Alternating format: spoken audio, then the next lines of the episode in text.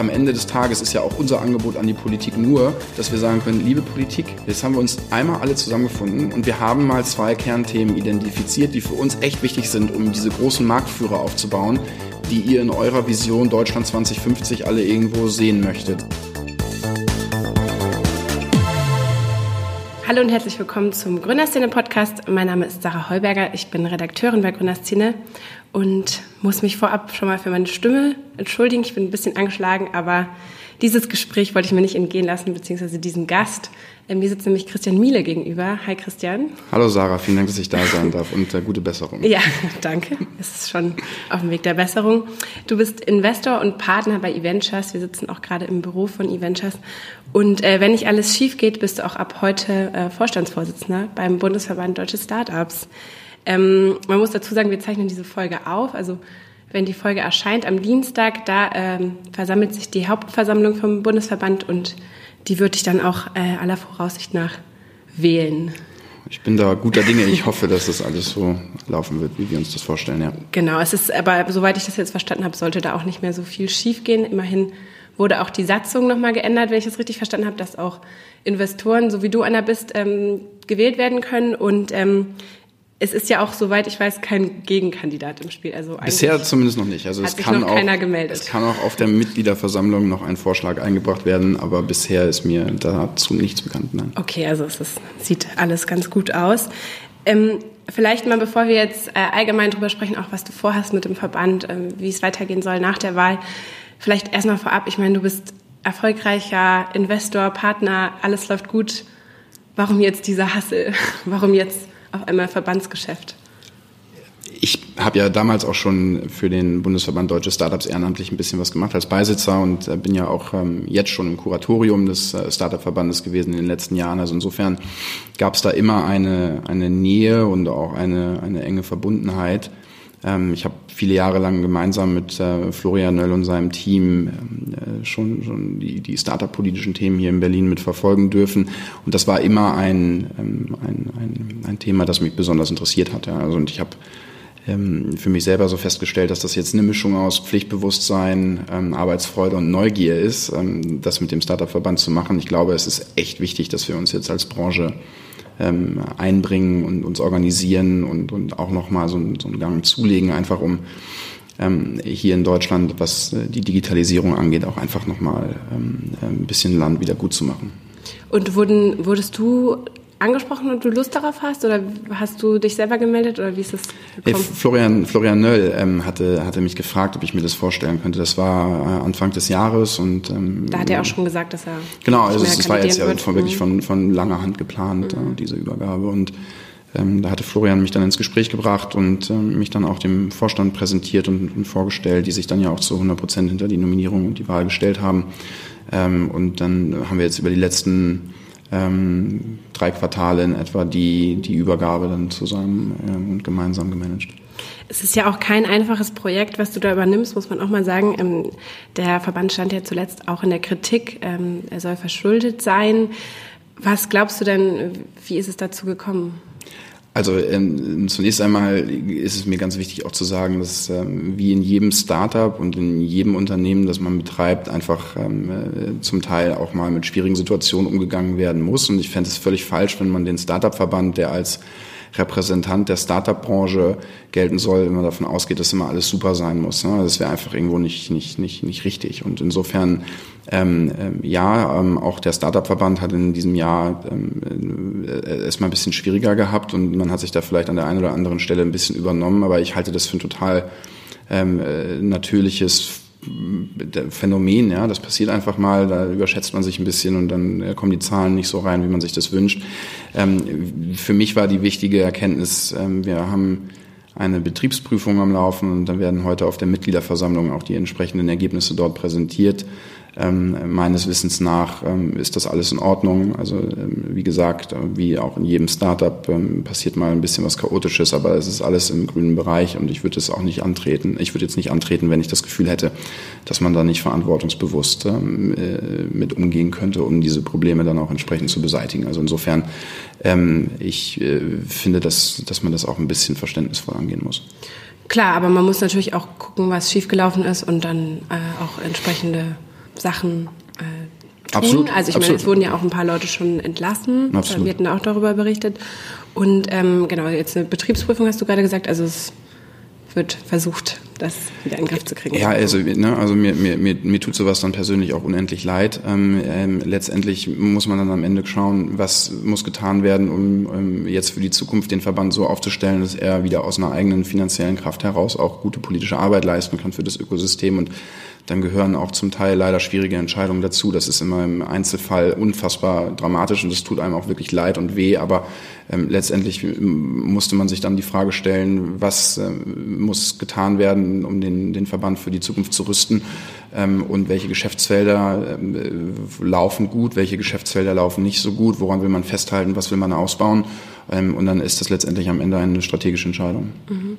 Und was möchtest du jetzt konkret anders machen? Also jetzt ähm, sind ein paar Sachen nicht so gut gelaufen und jetzt äh, kommst du und du hast auch eine ganz schön große Mannschaft dabei, da können wir gleich nochmal drüber sprechen, ähm, um den, den Laden äh, auf Vordermann zu bringen. Was möchtest du konkret ändern? Also erstens, ich glaube, dass der Startup-Verband in den letzten sieben Jahren eine tolle Arbeit geleistet hat. Ne? Also ich, ähm, ähm, Florian Nell hatte das selber auch in einem Interview gesagt. Also ähm, ich wäre jetzt nicht an dem Punkt, den Startup-Verband überhaupt übernehmen zu können, wenn nicht meine Vorstandskollegen von damals und auch Florian und Sascha Schubert da ähm, äh, vorgelegt hätten und letztendlich ähm, den, den Startup-Verband an diesen Punkt überhaupt gebracht hätten. Ähm, ich selber möchte ein bisschen mehr Fokus setzen, ähm, schauen, was funktioniert gut, was kann so ein Verband gut und, und dann da, zu lernen, dass wir uns darauf dann auch entsprechend konzentrieren, damit wir dann auch in der Lage sind, den Verband finanziell gut aufzustellen, so wenn ich dann irgendwann in der Situation einmal sein sollte, ihn zu übergeben, in der Lage bin, auch tatsächlich ähm, einen, einen äh, profitablen Verband äh, dort zu übergeben, der ähm, sich sehr harmonisch in das Ökosystem eingefügt hat und ähm, sehr partnerschaftlich mit äh, jedem anderen Verband und anderen Stakeholdern zusammenarbeitet. Mhm. Und ich glaube, da ist eine, ist eine große Chance. Ja? Also ja. ich ähm, habe das Gefühl, dass die Marke des Verbandes durchaus stark ist. Die, die Lobby wird gebraucht. Also insofern ähm, ist der Zeitpunkt, wenn man sich das mal so anschaut, wie auch das Momentum im, im politischen Berlin ist sicherlich sehr gut. Ja. Mhm, ja. Florian Nöll hat das ja zuletzt auch äh, hauptberuflich, also hauptamtlich gemacht. Er war Geschäftsführer und äh, Vorstandsvorsitzender in einem. Wie möchtest du das dann handhaben? Wirst du weiter äh, E-Ventures auch äh, erhalten bleiben oder stürzt dich jetzt auch so volle Kanne ins Verbandsleben rein? Nein, also ich werde äh, hauptberuflich weiterhin bei E-Ventures bleiben und äh, daran werde ich auch nichts verändern. Ähm, Habe aber mit äh, meinen Partnern hier bei E-Ventures und dabei auch den Kollegen in dem äh, im Startup-Verband gesprochen. Ähm, die Satzung, die neue, die sieht auch vor, dass man dieses ähm, Geschäftsführungs- und das Vorstandsamt voneinander trennt. Wir haben mit Franziska Teubert und Christoph Stresing zwei äh, unfassbar talentierte, tolle Geschäftsführer im Verband. Ähm, die sind jetzt auch schon ein bisschen länger am Die sind jetzt, also Christoph ist schon viele Monate mhm. da, äh, ja. Franziska ein bisschen weniger, aber mittlerweile bleiben auch schon ein paar auch. Monate, ja. bleiben auch. Und insofern glaube ich, dass man auch aus dem Ehrenamt heraus, gerade in der Mannstärke und Frauenstärke, die wir da jetzt aufgestellt haben, durchaus in der Lage sein wird, eine sehr gute Arbeit zu leisten. Und ähm, ich glaube, wir müssen diszipliniert sein, wir müssen sehr professionell sein, wir müssen uns überlegen, wie man vielleicht auch die Vereinsarbeit mal so in so ein neues Jahrtausend bringen kann. Und ähm, wir müssen uns überlegen, wie können wir uns organisieren, damit wir schnell sind, damit wir effizient sind und damit wir ähm, möglichst so von dem, was man in diesem Vereinswesen an auch so bürokratischen, langsamen Prozessen vermeiden kann, auch wirklich alles daran setzen, das zu tun. Und das habe ich mir auch auf die Fahne geschrieben, dass ich versuchen werde, mit äh, den Kolleginnen und Kollegen da einen ähm, Modus operandi zu finden, der ähm, vielleicht auch in der Vereinswelt ein bisschen andersartig und neu ist. Ne? Das Schöne ist einfach, das sind ja alles Leute, die aus der Praxis kommen, ähm, die kennen das aus ihren eigenen Firmen ähm, und, und jeder ist bereit gewesen, ähm, sogar sehr gerne bereit gewesen, ähm, ein bisschen Zeit jede Woche mitzubringen. Und ich glaube, wenn wir das auf unseren ähm, Schultern gemeinschaftlich ähm, ähm äh, versuchen äh, zu tragen, dann wird das auch gelingen. Also ein bisschen äh, das Projekt äh, Verein, Verband äh, so ein bisschen angehen wie so ein Start-up. Ja, also ich glaube, Prozesse, wir müssen uns da ähm, gute Prozesse überlegen. Wir müssen die Arbeit aufteilen. Ähm, ich habe auch wirklich nicht vor, da als Ein-Mann-Verband irgendwie aufzutreten, sondern es ist wichtig, dass wir ähm, die Verantwortung auch abgeben und, und lernen, dass, ähm, und das sollte auch, ähm, das wird auch mein Ziel sein, wenn ich gewählt werde, ähm, wenn, äh, egal ob ich irgendwo hingehe, Christian Vollmann, Lisa Grado, Uwe Horstmann, ähm, Doreen Huber, völlig egal, ähm, dass, wenn man uns fragt, immer das Gleiche zu hören ist. Ja? Und ähm, ich, damit hoffen wir auch irgendwo ähm, ein, äh, so, so ein bisschen ähm, dazu beizutragen, dass, dass es sich nicht nur um eine Person in so einem Verein dreht, sondern man uns als Mannschaft akzeptieren kann und muss. Und ich glaube, dann sind wir auch in diesem Ehrenamt in der Lage, uns gut zu skalieren. Jetzt hast du gerade schon ein paar äh, Namen aufgezählt. Du hast jetzt, äh, bevor du äh, gewählt wirst, ähm, hast du schon deine Liste mitgebracht, äh, haben wir auch schon veröffentlicht letzte Woche, äh, die sich wirklich so ein bisschen liest, wie so das Who's Who der Startup-Szene, also wirklich äh, große Namen dabei von Startup, also Gründerseite wie Finn Hensel, Lea Sophie Kramer, du hast Investoren dabei, du hast äh, Mittelstand dabei, du hast ähm, Corporates dabei, also es war wirklich, liest sich ganz gut. Ähm, ich habe mich gefragt, wie hast du die denn zusammengekriegt? Hast du einfach dein Adressbuch durchtelefoniert oder wie? wie?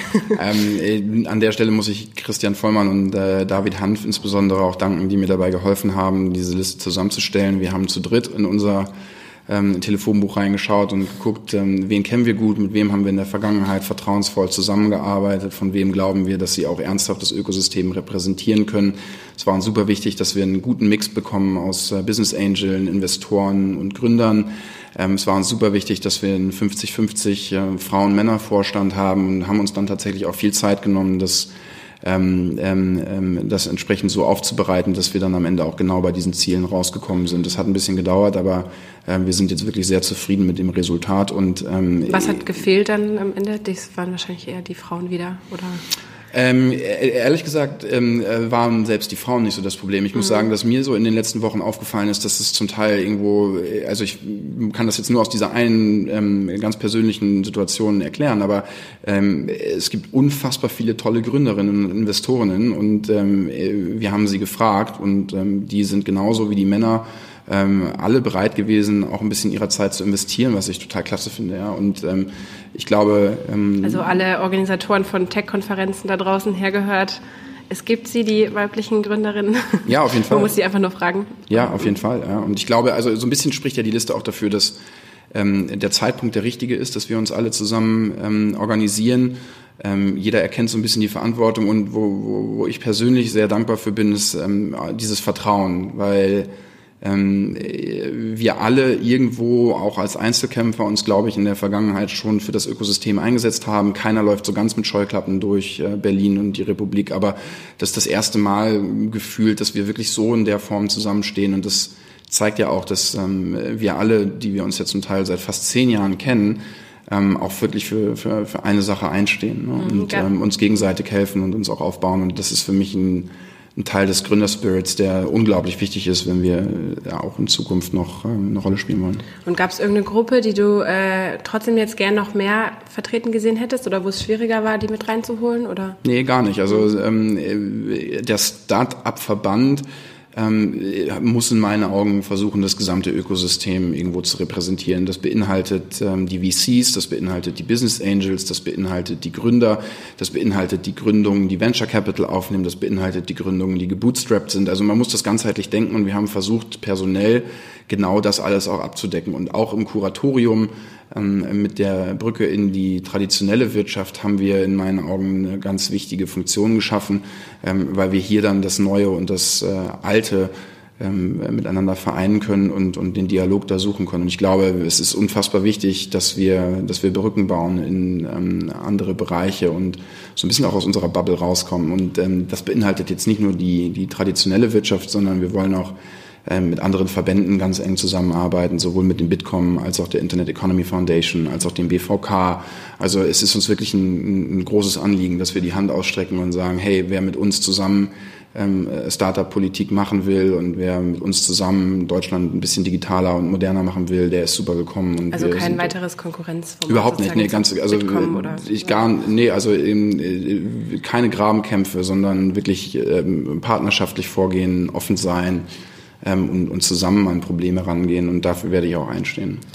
Aber wie wird es dann konkret aussehen, wenn ihr jetzt alle gewählt seid? Äh, wie werdet ihr konkret zusammenarbeiten? Also ich glaube, ich kann mir vorstellen, dass es ziemlich schwierig sein wird, so ein René Obermann und äh, keine Ahnung, äh, Sebastian Pollock äh, und Lea Sophie Kramer oder alle an einen Tisch zu kriegen zur selben Uhrzeit, das wird ja nicht. Ähm, ich glaube, Lea, Polly und René kriegt man tatsächlich sogar auch noch ah, ja, zusammen an einen Tisch. Also, nein, aber, Beispiele ähm, lassen, nein, also ich, ich, ich, das wäre, das ist gar nicht der Anspruch. Ich glaube, ja. es, es ist sogar wichtig, dass man von vornherein sagt, dass ich auch gar nicht irgendwie ähm, ähm, äh, dafür sorgen will, dass die mal alle in einem Raum sind. Ich finde, das ist der absolut, falsche Nordstern. Und ich glaube, es ist viel wichtiger, dass wir irgendwie eine Möglichkeit miteinander finden, wie wir effizient miteinander kommunizieren können, wie man ähm, gleichzeitig ähm, so diese, diese Vereinsprozesse trotzdem aber auch so, wie sie sein sollen, abdecken kann. Ob das dann am Ende eine WhatsApp-Gruppe ist oder Slack, ich weiß es noch nicht. Ja, aber ähm, die Absicht wäre es, dass wir versuchen, uns so wenig wie möglich um diese eigenen ähm, Prozesse zu drehen, sondern vielmehr darüber nachdenken, wie können wir denn jetzt so ein schlagkräftiges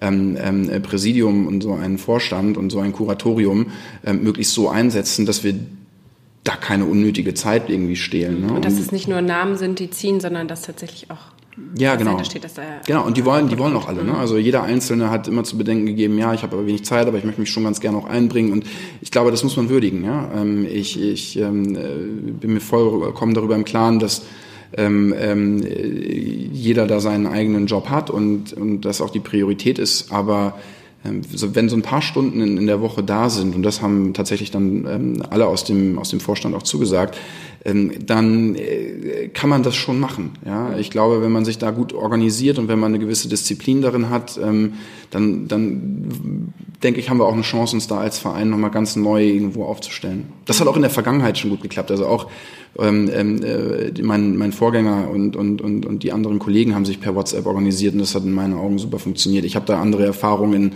in ähm, meinen Aufsichtsräten gemacht, die super sind. Also ich habe ehrlich gesagt, bin da sehr guter Dinge, dass dass wir das hinkriegen. Mhm. Und dann haben wir im erweiterten Vorstand, das sind ja dann ähm, die verschiedenen Gründe auch, die wir gerade schon aufgezählt haben, dann haben wir auch, gibt es ja auch noch den Beirat und das Kuratorium. Und das kann man sich dann so ein bisschen so vorstellen wie in so einem DAX-Konzern, so ein Aufsichtsrat, oder? Dass man sich dann, die treffen sich dann, oder ein, zwei Mal im Jahr oder so und haben eher so eine beratende Funktion. Ja, genau. Also ja. das Kuratorium ähm, ist in meinen Augen eine Brücke in, in, in die traditionelle Wirtschaft, dass wir immer da im Dialog stehen, dass wir auch da die Hände reichen und dass wir, das ist mir persönlich ganz wichtig, auch irgendwo so ein, so ein Wertesystem immer im Auge haben und, und uns auch darum bemühen, dass wir ähm, irgendwo verantwortungsbewusst auch mit unseren Startup-Gründungen umgehen und damit, wenn es geht, auch wirklich tatsächlich einen guten Beitrag leisten. Und der Beirat ähm, äh, wiederum, der sich speist aus Oliver Samba, Klaus Hommels und den, den Unicorn-Foundern hier aus Berlin. Ähm, da geht es tatsächlich auch darum, in, in, mit sehr ranghohen Politikern sehr punktuell zusammenzuarbeiten und die Wichtigkeit von ähm, gewissen politischen Programmpunkten von uns nochmal zu untermalen. Mhm. Ähm, also dass sich dann so einmal im Jahr oder so oder ich denke, die werden, da wird man sich schon häufiger zusammensetzen. Ne? Also das ist ein bisschen einfacher, mit dem Beirat zusammenzuarbeiten. Das sind alles selber Gründer und Investoren wir kennen uns und sehen uns viel. Ja? Also die kriegt man wahrscheinlich sogar alle mal in einen Raum. Dann ähm, aber auch da Politiker dazu holen, genau, für so verschiedene genau. Themen. Mhm. Okay, verstehe. Und ähm, jetzt hast du ja schon vorab auch äh, angekündigt, dass du dich äh, vor allem auf zwei Themen äh, konzentrieren willst. Einmal die Mitarbeiterbeteiligung und einmal Zukunftsfonds. Vielleicht können wir da gleich nochmal ein bisschen detaillierter darüber reden. Aber Heißt das dann, dass die anderen Startup-Themen, die so auch wichtig sind für die Szene, fürs Ökosystem, dass das dann so ein bisschen hinten runterfällt oder ist es, läuft das dann eher so nebenher oder wie? Nein, gar nicht. Also wir werden für alle Startup-Themen weiterhin der erste Ansprechpartner sein. Trotzdem finde ich es wichtig, dass wir einen Fokus setzen und dieser Fokus werden Mitarbeiterbeteiligungsprogramme und der Zukunftsfonds sein. Ähm, meiner Erfahrung nach ist es einfach viel sinnvoller, auch nach außen insbesondere der Politik gegenüber, ähm, eine klare Botschaft zu kommunizieren, als wenn wir jetzt versuchen, uns da im Klein-Klein zu verlieren. Und ich glaube, genauso wie viele andere aus der Startup-Branche habe ich jetzt auch in diesen ähm, politischen Runden gesessen und das ist immer super interessant und da sind wirklich, wirklich äh, intelligente Leute am Tisch, aber irgendwo kommt man dann immer so vom, vom Kleinen ins Große und dann sind das Metaebenen, die äh, so grundsätzlich werden, dass man da eigentlich nie zu einer wirklichen Entscheidung kommen kann und dann gehen alle immer nach Hause und man sagt danach immer irgendwie, ja gut, hm, das war total nett, aber irgendwie ist wieder nichts passiert. Ähm, dem wollen wir entgegenwirken, indem wir uns jetzt tatsächlich mal mit einem sehr, sehr kurzen und knappen Programm an die Politik wenden und sagen, hey, wir wissen, dass Bildungspolitik und ähm, ähm, ähm, ähm die Digitalisierung ähm, noch ganz andere ähm, Aspekte mit sich bringen. Aber lass uns doch mal jetzt mit sehr, sehr Startup-typischen Dingen an der Wurzel der Gründung anfangen. Ja? Also wirklich so Grassroots Development, dass wir sagen, wie können wir denn eigentlich die besten Talente an unsere Startups binden, weil die brauchen wir dringend, wenn wir Weltmarktführer aufbauen wollen. Und wie können wir durch den Zukunftsfonds garantieren, dass wir nicht benachteiligt sind, wenn es um die Finanzierungskreisläufe und Bedingungen geht. Ja. Also du hast dich jetzt auf diese zwei Themen oder ihr habt euch auf diese zwei äh, Themen fokussiert, weil ihr das Gefühl habt, dass das irgendwie auch am greifbarsten ist oder dass das am akutesten ist oder wie seid ihr, wie habt ihr die Ja, ich, also, also ähm, ich halte diese Themen, also das sind, das sind dicke Bretter, aber ähm, wir sehen ja, dass insbesondere bei dem Zukunftsfonds eine Menge Momentum ist. Ähm, ich glaube, wenn wir als Startup-Verband das Thema Mitarbeiterbeteiligungsprogramme beziehungsweise ESOP nicht besetzen, dann wird es keiner machen. Ja? Also warum sollte der Bitkom, warum sollte der BDI, warum sollte der BVK, warum sollte irgendeiner dieser Verbände sich auf einmal Mitarbeiterbeteiligungsprogramme schnappen?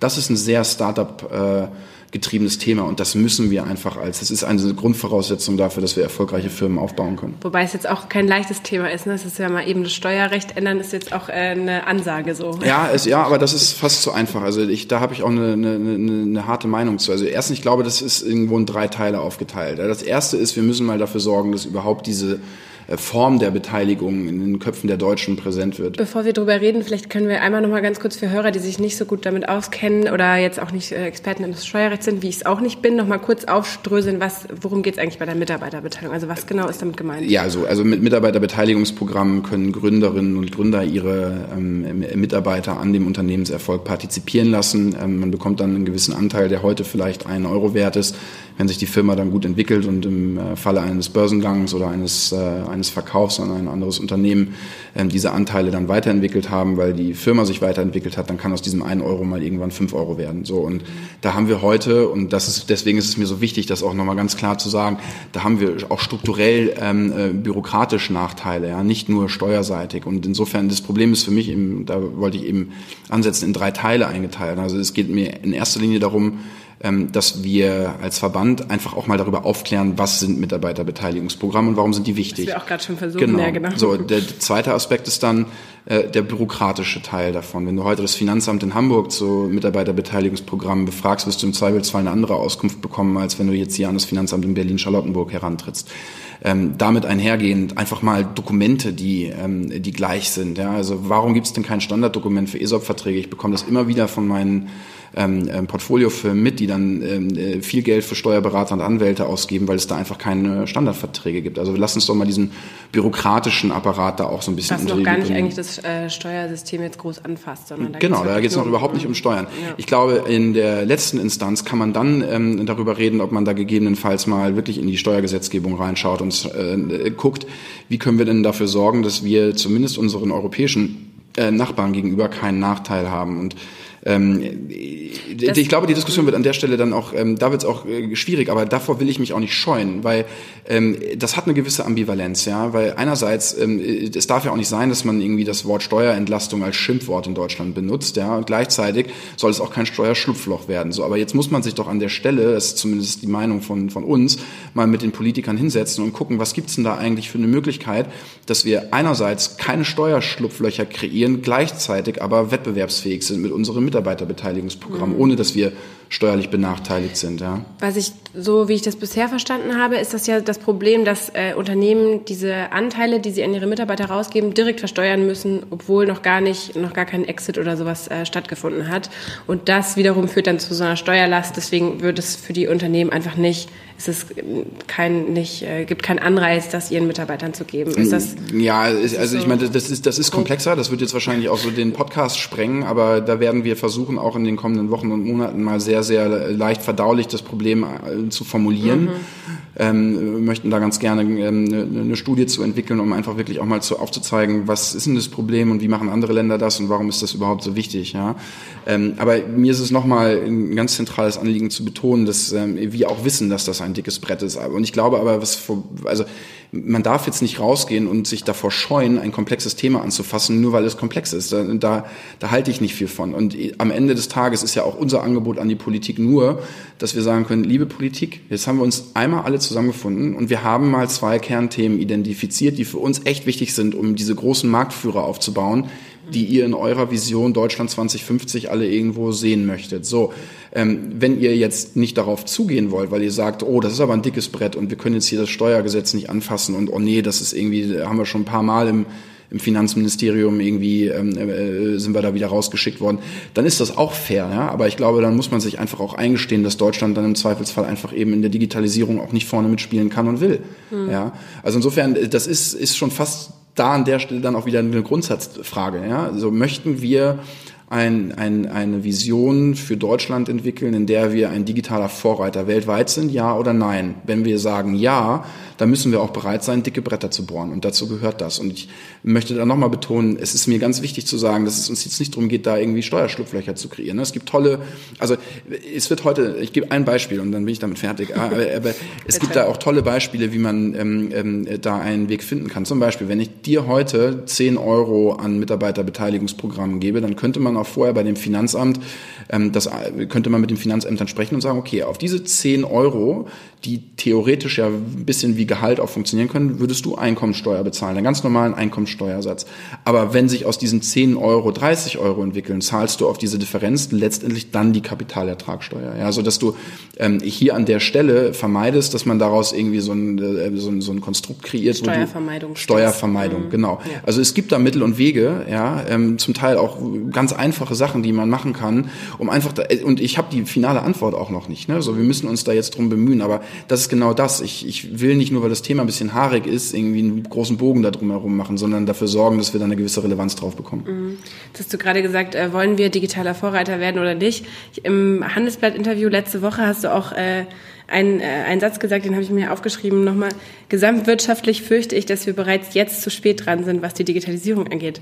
Sieht es wirklich so düster aus? Ich ja, habe in dem, also der, das ist der eine Teil des Satzes. Der andere Teil war, dass wir in einzelnen Bereichen, wie zum Beispiel in der Blockchain oder im IoT-Bereich ähm, äh, oder in, in, in Deep Tech-Themen, womöglich noch Weltmarktführer aufbauen können. Das ist auch sehr nah an unserer DNA.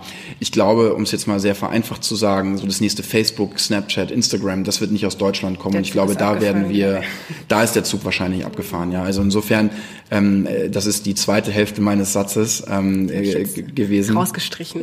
Ähm, nein, das ist ja auch okay, aber ähm, ähm, ich glaube nicht, dass wir, also äh, da das ist meine, das ist jetzt auch keine Polemik. Ich glaube wirklich, dass wir in Deutschland ähm, große Schwierigkeiten haben werden, uns gegen die Chinesen und gegen die Amerikaner zu behaupten, weil einfach uns da so ein bisschen der, der, der Zug zum Tor fehlt. Aber das mhm. heißt nicht, dass wir jetzt überhaupt keine Chance mehr haben, ähm, auch unsere ganz eigene Digitalisierung noch so festzulegen. Aber da werden wir noch etwas für tun müssen. Mhm. Also so ein bisschen fünf vor zwölf und äh, hast du das Gefühl, dass das jetzt die anderen in der Branche auch so ein bisschen sehen oder dass jetzt allgemein die Branche ist irgendwie erwachsener geworden und ist jetzt dadurch auch politischer geworden? Also ich meine, das sieht man jetzt irgendwie an, an deiner langen Liste, dass da alle äh, sich einbringen wollen und auch das Gefühl haben, dass jetzt wirklich was passieren muss oder jetzt auch so ein Momentum da ist, wie du es vorhin genannt hast. Also ist die äh, Startup-Welt politischer geworden? Also die politische Interessenvertretung ist ja jetzt auch nicht neu. Ja? Also der Verband ist ja 2012 bereits gegründet worden.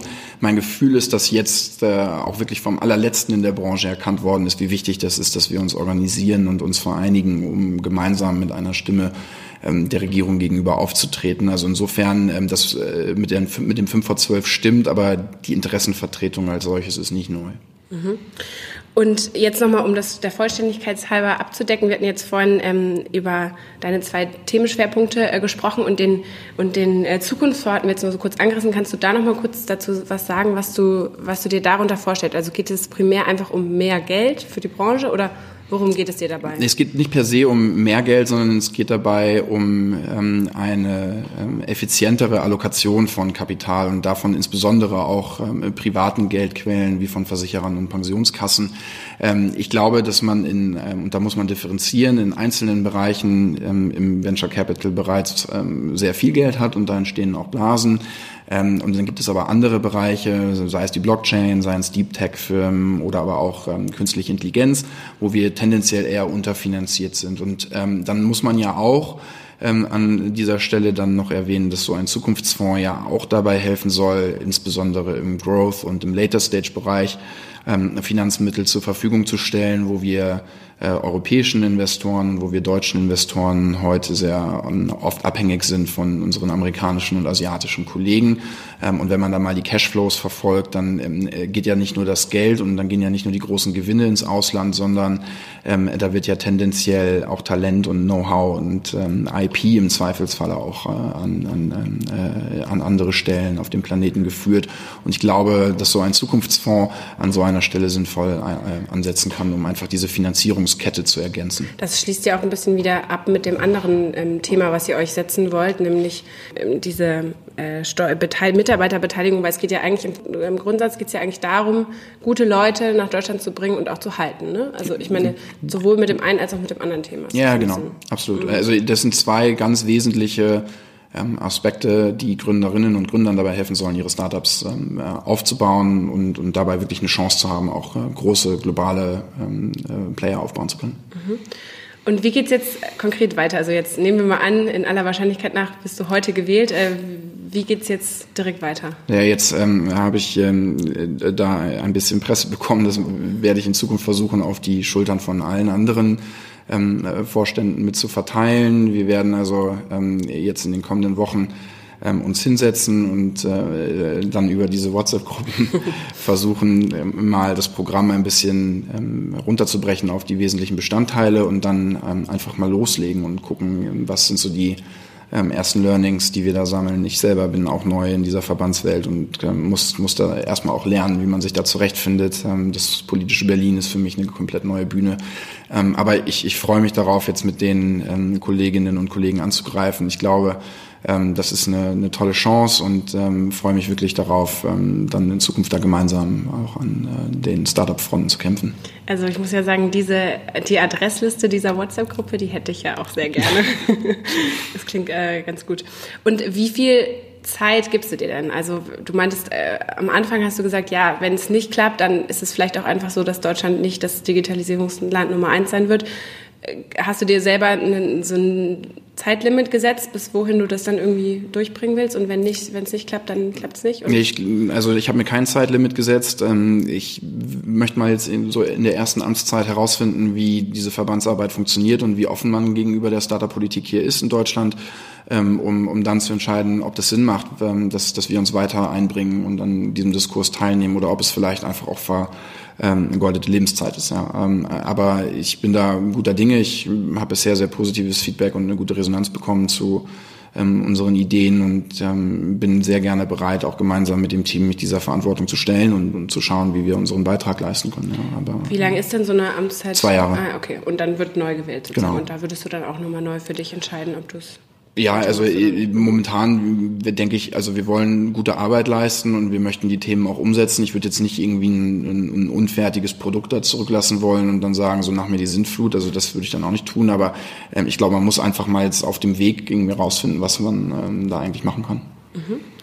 Danke, Christian, für deine Zeit und äh, viel Erfolg für deine ersten Wochen als äh, Cheflobbyist der Startup-Welt sozusagen. Äh, wir sind auf jeden Fall gespannt, was bei rumkommt und Dankeschön. drücken die Daumen. Vielen, vielen Dank.